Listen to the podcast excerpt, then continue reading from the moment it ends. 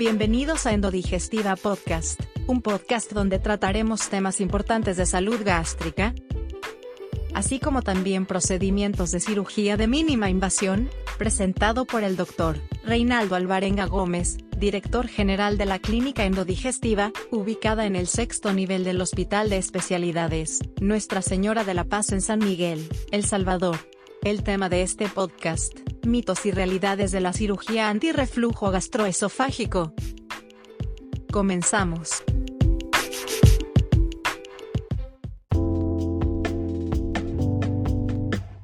Está con nosotros el doctor Reinaldo Alvarenga, cirujano endoscopista, y les atiende en las clínicas de endodigestiva en el sexto nivel del Hospital de Especialidades Nuestra Señora de la Paz con teléfono 2660-2525. A ver, doctor, hoy vamos a hablar de mitos, realidades, todo eso que se cree, que se piensa erróneamente o asertivamente de una cirugía para solucionar este problema de reflujo gastroesofágico. Si existen también algunas eh, contraindicaciones, en qué pacientes y por qué. Sí, importante lo que está comentando. En, desde, hay que tener dos puntos de vista. Cuando decimos que alguna paciente tiene una enfermedad de reflujo gastroesofágico y qué hacerle a este paciente. Eh, más o menos tenemos alrededor de 9-10 años de haber iniciado endodigestiva y para nosotros ha sido pues una alegría, es un gusto realmente. Antes de ese tiempo, bueno, usted tiene mucho tiempo ya de estar aquí en, el conocimiento en la parte de, los medios. Y podrá ver de que hace 10 años, por decir algo, una década, sí. ¿qué se les ofrecía a las hernias diafragmáticas a los pacientes que tenían reflujo gastroesofágico? Eh, ¿qué, ¿Cuál era el tratamiento? Levante la pata de las camas, póngale dos ladrillos y duerma así. Cene temprano, disminuye las comidas aquí, disminuye allá, y eso era todo. Sí.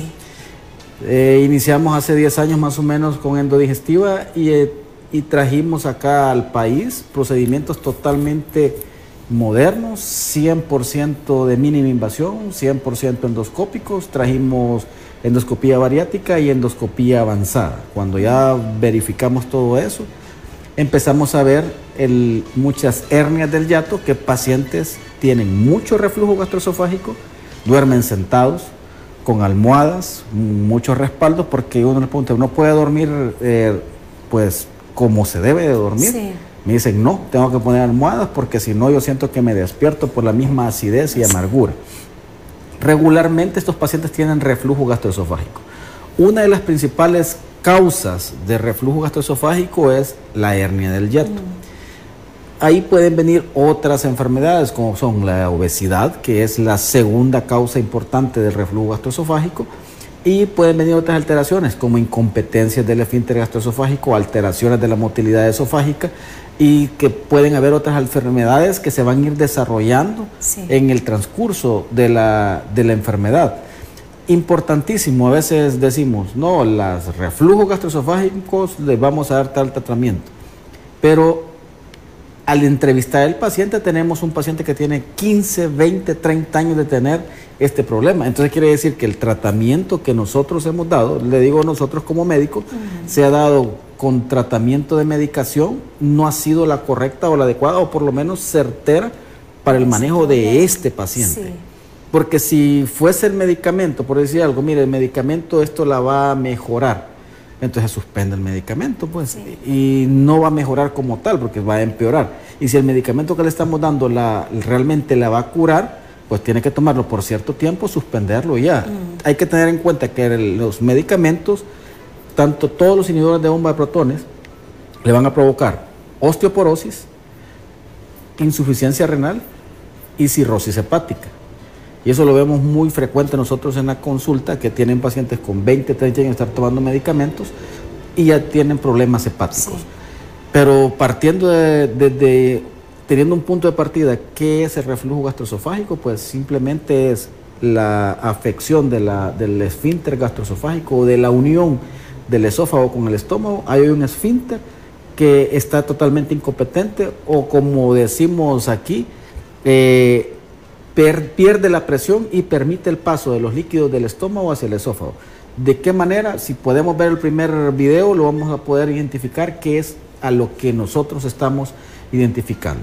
Cuando hablamos de reflujo gastroesofágico, lo primero que nos va a provocar va a ser un problema de esofagitis. Sí. Pero para poder ver eso, hay procesos de la deglución y hay modos de la deglución. Entonces hay fases, la fase 1, 2 y 3 y 4 de la deglución, pero me interesa que veamos eso, cómo se contrae y se mueve el esófago.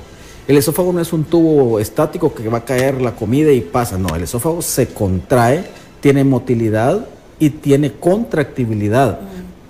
Lo que estamos viendo ahí es la unión gastroesofágica. Esa válvula, si usted ve, los líquidos gástricos no pueden subir al esófago. La válvula no lo permite pasa el alimento, pero no lo permite que pase la- los líquidos gástricos hacia la parte del esófago. Y así debe ser. Eso es lo correcto. Sí, lo correcto. Cuando nosotros tenemos un problema de hernia del Sí. lo que sucede es que el- la unión gastroesofágica está abierta. Entonces permite el paso de los líquidos, suban hacia la parte del esófago y cuando ese líquido no puede estar en contacto con la parte del esófago porque simplemente no es el adecuado. Y cuando el paciente está acostado, así como podemos ver, los líquidos van a subir, van a subir a la parte del esófago y entonces ahí donde el paciente dice que se pone almohadones duerme, o le pone ladrillos a la pata del pas- de, la, de la cama, ya duerme pues prácticamente inclinado. Inclinado. Y yo siempre les digo en son de broma, y en la mañana, ¿dónde amanecen? Pues lógicamente van a amanecer en la parte de abajo de la cama, porque Sí. duermen pues Inclinado. totalmente inclinados.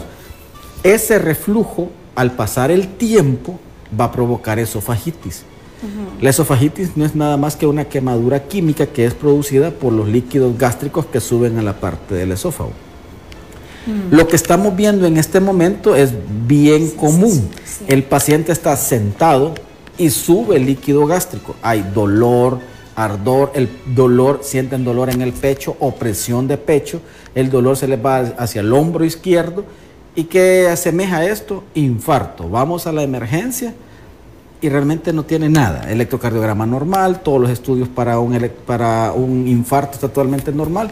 Y su problema realmente es un problema de reflujo gastroesofágico. Este reflujo también está asociado a sinusitis, rinitis, otitis y aquellos pacientes que tienen una tos seca todo el tiempo. Como si fuera alergia. Como que fuera alergia. Los ven todos, Sí. otorrinos, eh, neumólogos, alergólogos, sí. y el paciente realmente lo que tiene es un problema de reflujo. Sí.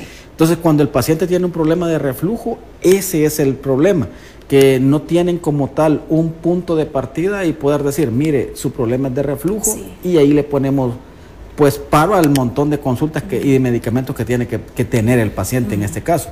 Para nosotros es bien importante la evolución y el tiempo. ¿Por qué? Si podemos ver el siguiente video, vamos, les voy a tratar de aclarar por qué la evolución y por qué el tiempo. Sí. Es bien sencillo. Nosotros vemos la parte superior se ve la línea del diafragma y está totalmente cerrado la Sí. parte del superior del esófago. Sí. El estómago tiene contractibilidad, que eso es totalmente normal.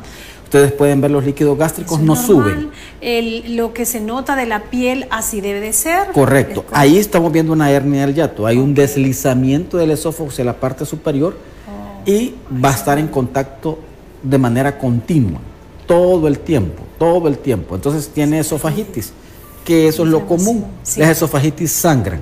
¿Qué pasa al pasar los años? Los años, estamos hablando de Tantos 15, 20 años. sí.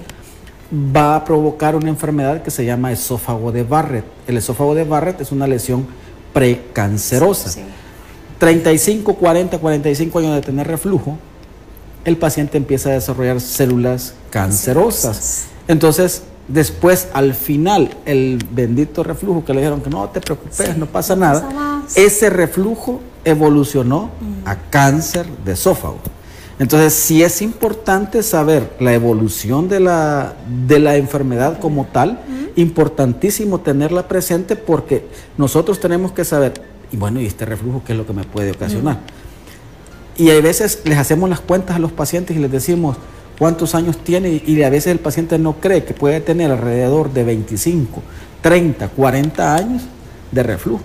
Si la hernia del hiato, usted nació con ella. Su problema de la hernia del hiato, esa que usted ve que se forma la hernia del hiato, esa hernia, usted nació con esa hernia del hiato. O sea, desde tiernito, Ajá. usted nació, regularmente son congénitas. Usted nace con el problema de la hernia del hiato y si usted me dice que tiene 50 años de, de vivir, Sí. entonces si tiene una hernia del hiato, ¿cuántos años tendrá de tener reflujo? Pues 50 años. O por lo que menos bebé, quitemos, entonces. exacto, entonces o por lo menos unos, quitémosle 10, tiene 40. 40, sí. Entonces de repente usted llega a la consulta de 60, 65 años con un cáncer de esófago, pues le dicen, no, usted ya tenía la edad para que le dé un cáncer de esófago. O sea, no se trata de eso. Sí. Y cuando el paciente nos consulta, no podemos estar nosotros diciéndole, ah, mire, usted tiene una hernia del hiato, le vamos a estar haciendo endoscopía cada año para ver qué evoluciona. ¿Evoluciona qué? Sí. Le va a evolucionar esófago de Barrett y va a evolucionar a Cáncer, cáncer. sí. Y cuando tenga cáncer, mire, usted ya tiene cáncer. O sea, no se trata de eso, se trata de que identificar. evitar. no, primero tiene que diagnosticar. Sí. Si usted lo diagnostica, va a poder dar un excelente tratamiento. Pero si no lo diagnostica de la manera correcta, Sí. le va a seguir dando el tratamiento que usted cree que el paciente va a mejorar. Y la pregunta correcta sería, ¿cuántos años tiene de estar tomando este medicamento? No, ya tenemos 5, 10, 15, 20 años. No, yo tengo muchos años de estarlo tomando. Si tiene muchos años de estarlo tomando, quiere decir que eso no la va a curar. Sí. Y téngalo en cuenta, eso me pasó el pantoprazol, no estamos hablando mal de, la- de los medicamentos Sí. que nosotros también utilizamos, eso me pasó el pantoprazol y todos los soles o inhibidores de Sí. de protones le van a provocar cirrosis hepática, insuficiencia renal y osteoporosis. Ok. Si lo tenemos claro, entonces uno mismo como paciente le puede decir a su médico de confianza, mire doctor, yo ya tengo ya un año estar tomando esto. Y no siento. Y yo he visto el programa de Azucena que dicen que ahí da estas enfermedades. Entonces, la intención de esto es eso, aclarar ciertos puntos para poder identificar hacia Bien, dónde vamos. ok. En algunos casos, doctor, van a haber entonces algunos casos en donde usted le medique al paciente y puede ser que si apenas inicia el problema va a tener resultados con medicamentos. se va a Acuérdense que tenemos una enfermedad como tal, el reflujo va a ser esofagitis. La esofagitis hay que darle tratamiento Sí. médico. Si tiene úlceras, hay que darle tratamiento médico. ¿Cuáles? IBP, y esomeprazol, pantoprazol, todos esos medicamentos, pero de una manera controlada. No es que lo va a tomar 10 Toda años. la pues. vida, sí. Exacto. Entonces ya una vez que lo tenemos y podemos identificar, y nosotros decimos, mire, usted tiene una hernia del hiato, tiene un reflujo gastroesofágico, la pregunta importante que todos debemos de hacernos es, mire, tengo una hernia del hiato y esa hernia del hiato se va a curar o se va a cerrar con pastillas, la respuesta es sí o no. Mm. Si la respuesta es no, entonces, ¿qué estamos esperando? Sí. Porque usted ya sabe la evolución del esófago, ¿cuál es? La, la evolución del reflujo, ¿cuál es? Hacia esófago. Esofagitis, esófago de Barrett, cáncer de esófago. Es una evolución natural de la enfermedad si nosotros la dejamos que esto evolucione. Si tenemos La tiempo, podemos sí. ver una siguiente imagen. Vamos con la siguiente, Néstor, por favor. Cuando vemos estas otras imágenes, quiero, esa es una hernia del hiato. Y nos dicen, La ¿qué chibolita, vamos a hacer? la Exacto. que se ve, Esa es la hernia del hiato. Ah, Es una chibolita que está en la parte superior del diafragma que subió. Y ese es estómago. Entonces el estómago, exacto. Entonces usted siente la comida Arriba, detrás del hueso o detrás del esternón. ¿Qué hacemos? Hacemos eso. En una cirugía, ¿qué vamos a hacer? Vamos a descender el esófago y vamos a descender el estómago. Prácticamente descendemos alrededor de 12 a 15 centímetros y ese orificio que se ve ahí es la hernia del hiato. Entonces, ¿qué es lo que hacemos? Es, hay que descender el, el esófago, esófago. hay que descender estómago, cerrar los pilares. Una vez que cerramos los pilares diafragmáticos, hacemos el corte de los vasos cortos del estómago y luego hacemos una funduplicatura. Cuando ya hablamos de funduplicatura, ya es una técnica quirúrgica. Y es aquí donde siempre bromeamos y le decimos, y uno de mis maestros decía, el que tiene cabeza de martillo, a todos le va a ver cabeza de clavo. ¿Por qué le hago el comentario? Porque aquí hay que hacer una técnica quirúrgica, pero no a todos los pacientes les vamos a hacer un Nissen. No a todos los pacientes les vamos a hacer un Nissen, un Nissen Rosette, un Tupet, un DOR. No es a todos la misma cirugía. Técnica, ajá, la Hay que hacer una cirugía a la que el paciente le vaya mejor. De ¿Y acuerdo a la necesidad de cada paciente. Exacto. ¿Y cómo voy a saber yo qué, qué cirugía es la que le vamos a dar o le vamos a hacer? Sencillo, tenemos que hacer otros estudios que se llaman manometría y pHmetría esofágica de alta resolución e impedancia en 24 horas. O sea, depende de los resultados que le Eso es lo que le vamos a realizar. No a todos los pacientes que digamos tiene una hernia del yato hay que hacer esto y esto. No. Sí.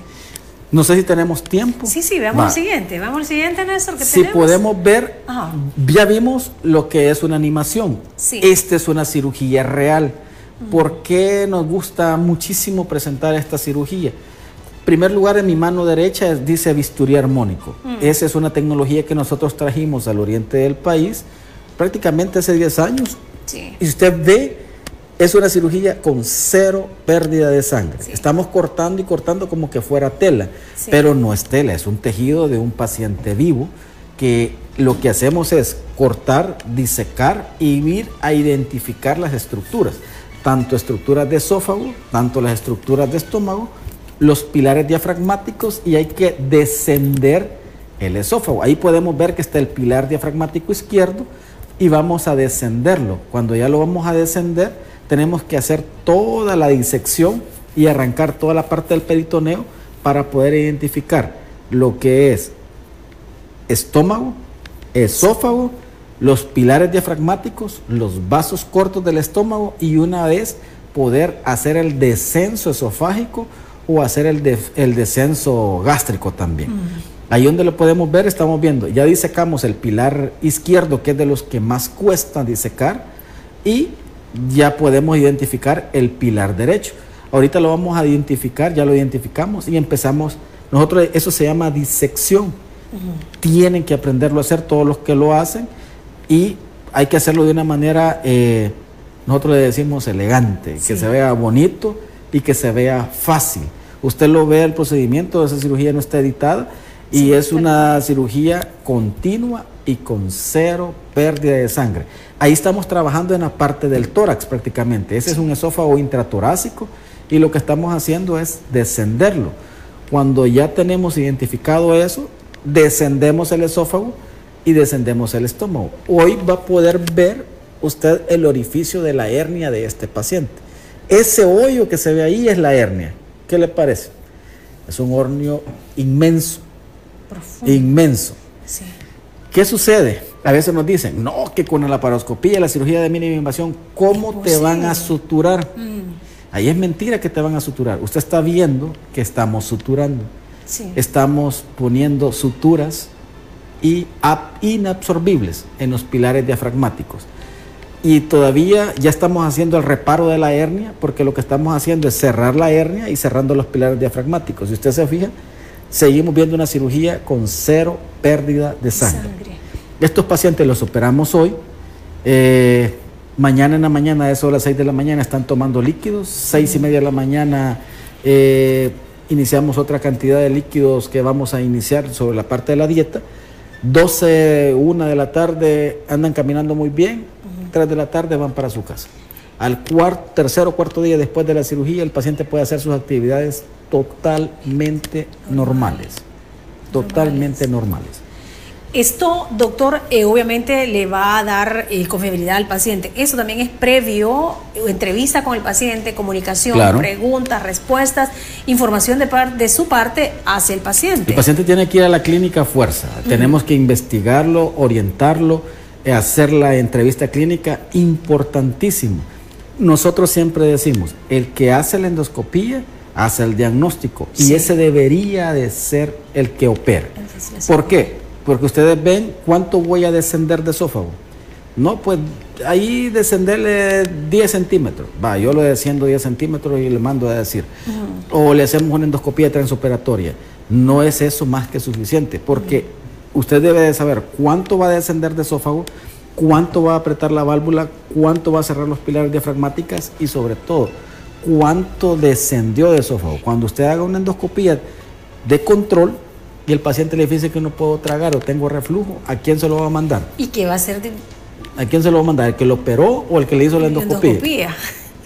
Y que eso, Ajá. doctor, va a depender también de cada paciente. Es decir, no le va a hacer el mismo procedimiento al, No. al mismo paciente, No. a todos los pacientes, pero no. No. le va a descender igual lo mismo a todos los pacientes. No, no, por Ah. eso es bien importante. Tenemos una hernia del yato, tenemos reflujo gastroesofágico. Si podemos ver la siguiente ¿Vamos a la imagen, siempre decimos esto. Te han diagnosticado una hernia del yato y te sugieren cirugía alto. Ok. El siguiente hay que confirmar con una manometría e impedancia esofágica de alta resolución y una pHmetría esofágica con impedancia de 24 horas. ¿Por qué? Porque la manometría me va a decir qué es lo que nosotros, cómo se contrae ese esófago, si tiene reserva esofágica, si tiene bolo deglutido, si hay una, eh, un esfínter relajado, si hay una buena contracción del esfínter, si tenemos la presencia de la hernia del yato también. Sí. Y, una, y una cosa importantísima, la reserva esofágica. ¿Qué quiere decir? Que cuando el paciente necesite deglutir y que se comprima el esófago, y si el paciente no se comprime y no tiene contractibilidad y nosotros cerramos, ¿cómo le va a caer a este paciente? Sí. Mire, doctor, después de la cirugía yo quedé mal. Por eso queremos hablar sobre esos hitos, porque realmente no se trata de que quedó mal. Habría que verificar. Yo siempre le pregunto a los pacientes que han venido operados, présteme su manometría y su pHmetría. Me dicen, no, no me lo han hecho. No sé qué es eso. Después de la cirugía hay que hacerla nuevamente. No. Hay que hacer Lo todo el correcto es hacer en consulta, Sí. endoscopía. Sí. Una vez que tenemos la endoscopía, manometría y pHmetría. Sí. Y posteriormente de eso ya podemos hablar de Cirugía. qué tipo de cirugía es la que le vamos a realizar. ¿Por qué? Porque no es lo mismo. un- a veces me dicen las edades. No, no, no. Aquí no tiene nada que ver las edades. Ah. Aquí tiene que ver si su esófago tiene contractibilidad esofágica, si tiene reserva esofágica. Y la otra cosa importante, la pHmetría me va a decir qué tanto líquido tiene en contacto usted en su, en su esófago. Y otra cosa importante, tiene que clasificar el reflujo, si es un reflujo ácido, si es un reflujo alcalino. A veces me dicen amigos o colegas, no, eh, no es necesario. ¿Y por qué tiene 15 años de tener el tratamiento el paciente? Si él hubiese clasificado y hubiese dicho, este paciente tiene un reflujo ácido, el tratamiento es uno. Este paciente tiene reflujo alcalino, el tratamiento es otro. Este se va a ver Con la única pHmetría. y Únicamente. exclusivamente a través de la pHmetría. Nada más. Entonces usted no puede decir, le voy a dar tratamiento, lo correcto. Lo correcto. Usted no puede decir, yo le voy a dar tratamiento para su reflujo con esto. Yo Cuando pregunto no sabe cuál es si es alcalino, alcalino, o es ácido. exacto. O sea, si usted no Ah. sabe qué tipo de reflujo es, ¿cómo sería? ¿cuál le va a dar? Sí. Entonces, eso es lo importante que lo tengamos presente, tanto nosotros como médicos, como los pacientes que tienen toda la libertad de podernos preguntar y sobre todo, no hay mejor cosa que tratar un paciente bien orientado. Y no se puede omitir ese paso. No. No se puede Eso es lo ideal, tratar pacientes bien orientados, orientar bien a los familiares también, porque es importante que los orientemos Sí. y sobre todo todos informados y todos orientados, la cosa cambia. Sí, porque igual el paciente tiene derecho a preguntar todas las dudas que tenga y el médico pues a respondérselas. Y respondérselas con Ah, como certeza, debe pues, ser. o sea, con Ah, certeza. Sí, porque al final eh, le va a responder también en caso que no salgan las cosas como querían o porque puede ser que se pueda presentar algo también en ese momento. Es que es importante, yo siempre les digo a los, a los que trabajamos en la clínica, aquí no es un supermercado Ah. que le vamos a complacer lo que quiere el paciente. Sí. Se le va a ofrecer lo que realmente necesita y lo que se le debe de hacer. ¿Qué hay con esos pacientes, doctor? ¿Cómo llegan ustedes a ese acuerdo? Porque me imagino que siempre va a salir un paciente, pues que son un poquito tercos y quieren que las cosas sean como Dios o cuestionando. Eso es totalmente normal en el paciente que está con totalmente desinformación. Cuando el paciente está informado, créanme, Todo es sabe. hasta pregunta, mire, y no me voy a morir. Ah, pues sí. Ah, ¿Cómo voy a quedar? sí, y no me va a volver a operar Y después. las preguntas y no me son totalmente diferentes. O sea, mire, no y, y voy a quedar bien con una sola cirugía. Sí. Mire, y la, y, y la cirugía cómo es, me van a hacer herida o, o hoyitos o no voy a poder comer lo mismo. Y Me eso es lo que queremos hablar sí. en un par de minutos ahorita. No sé si tenemos. Doctor, hablamos que realmente este problema se puede presentar en cualquier momento, a cualquier edad, tenemos que hacerle caso, porque si no, con los años, pues una Claro. alteración más, más severa, podemos prevenir un cáncer inclusive, ¿verdad? Así es. Ese, ese es el objetivo de esto. De evitar. Que el paciente consulte a tiempo para evitar un cáncer, Para que es totalmente temprano. prevenible. Sí, exacto. ¿Tenemos más Sí, tenemos, hemos sacado de la página nuestra del, de Endodigestiva las preguntas más frecuentes y eso es lo que vamos a tratar de, de aclararlo. Veámoslas. La primera pregunta que dice. Si uno duerme del lado izquierdo no da reflujo, no es que no dé reflujo, acuérdese que el estómago tiene una curvatura mayor. Si usted se duerme ese lado izquierdo es lo que siempre se recomienda a los pacientes que tienen reflujo que duerman a ese lado porque los líquidos pueden quedar en la parte de la curvatura, pero no es que no dé reflujo. Sí le va a dar reflujo.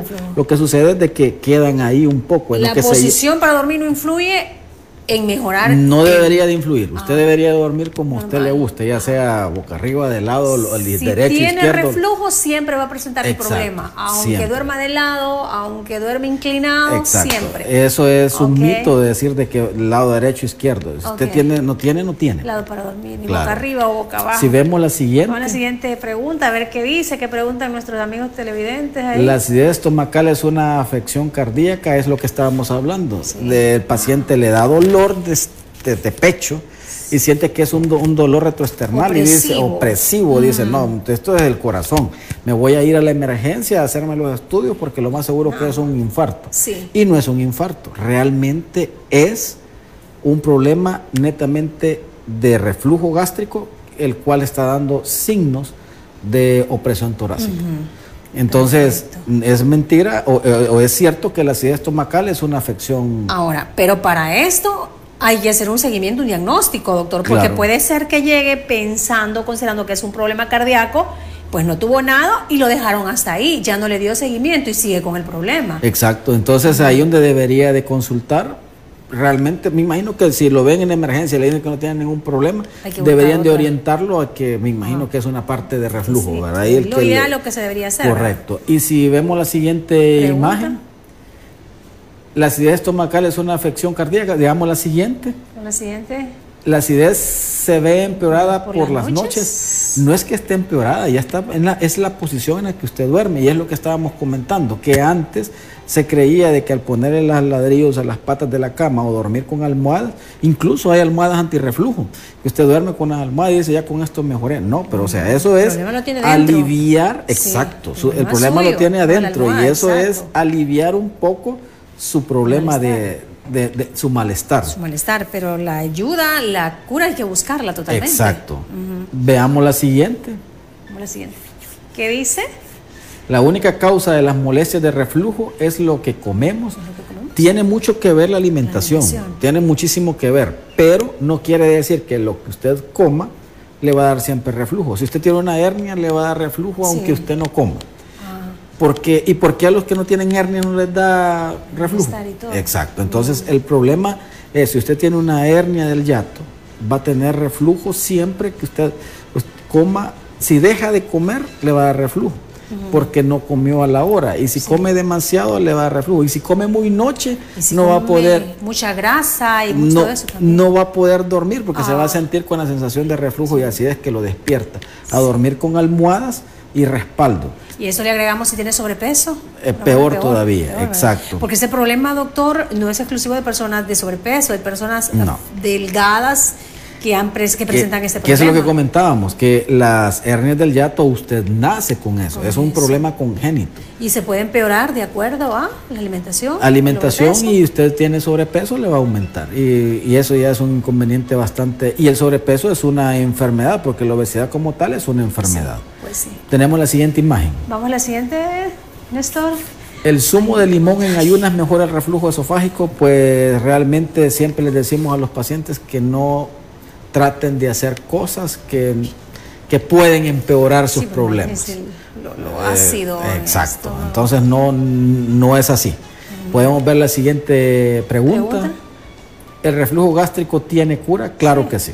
Claro. que tiene cura. Pero bajo esa, esa, esa forma, tener que hacer una endoscopía, hacemos diagnóstico, posteriormente hacemos manometría y pHmetría clasificamos el tipo de, reflujo que tiene, verificamos si su esófago está sano y posteriormente ya podemos ofrecer el tipo de cirugía. No es un solo tipo de cirugía que hay.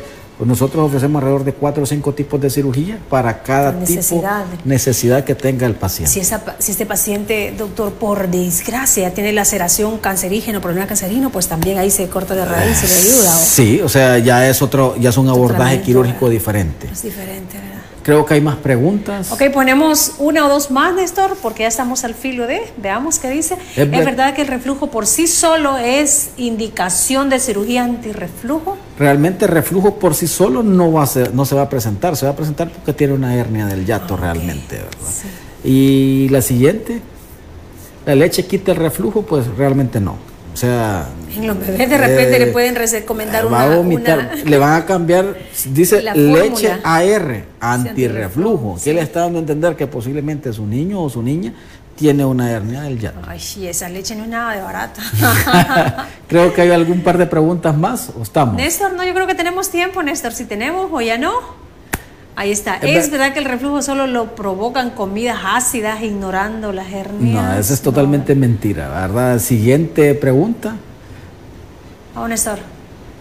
¿Es verdad que la cirugía antirreflujo ya no podré eructar? Eso es bien frecuente que nos preguntan. Y hay pacientes y hay médicos que nos dicen, el paciente ya no va a poder eructar. Eso es totalmente falso. Siempre Eso ya lo hemos hablado anteriormente, Sí. lo hemos dicho de que eso se llama síndrome de burbuja. Eh, cuando el paciente no puede eructar después de una cirugía, el siguiente paso es, si no mejora con la alimentación, hay que desmantelar la cirugía. Quiere decir que ha quedado muy apretado y hay que desmantelar la cirugía. Nosotros es lo primero que le preguntamos al paciente, ¿ha podido eructar? Sí, estamos bien. Perfecto. Do-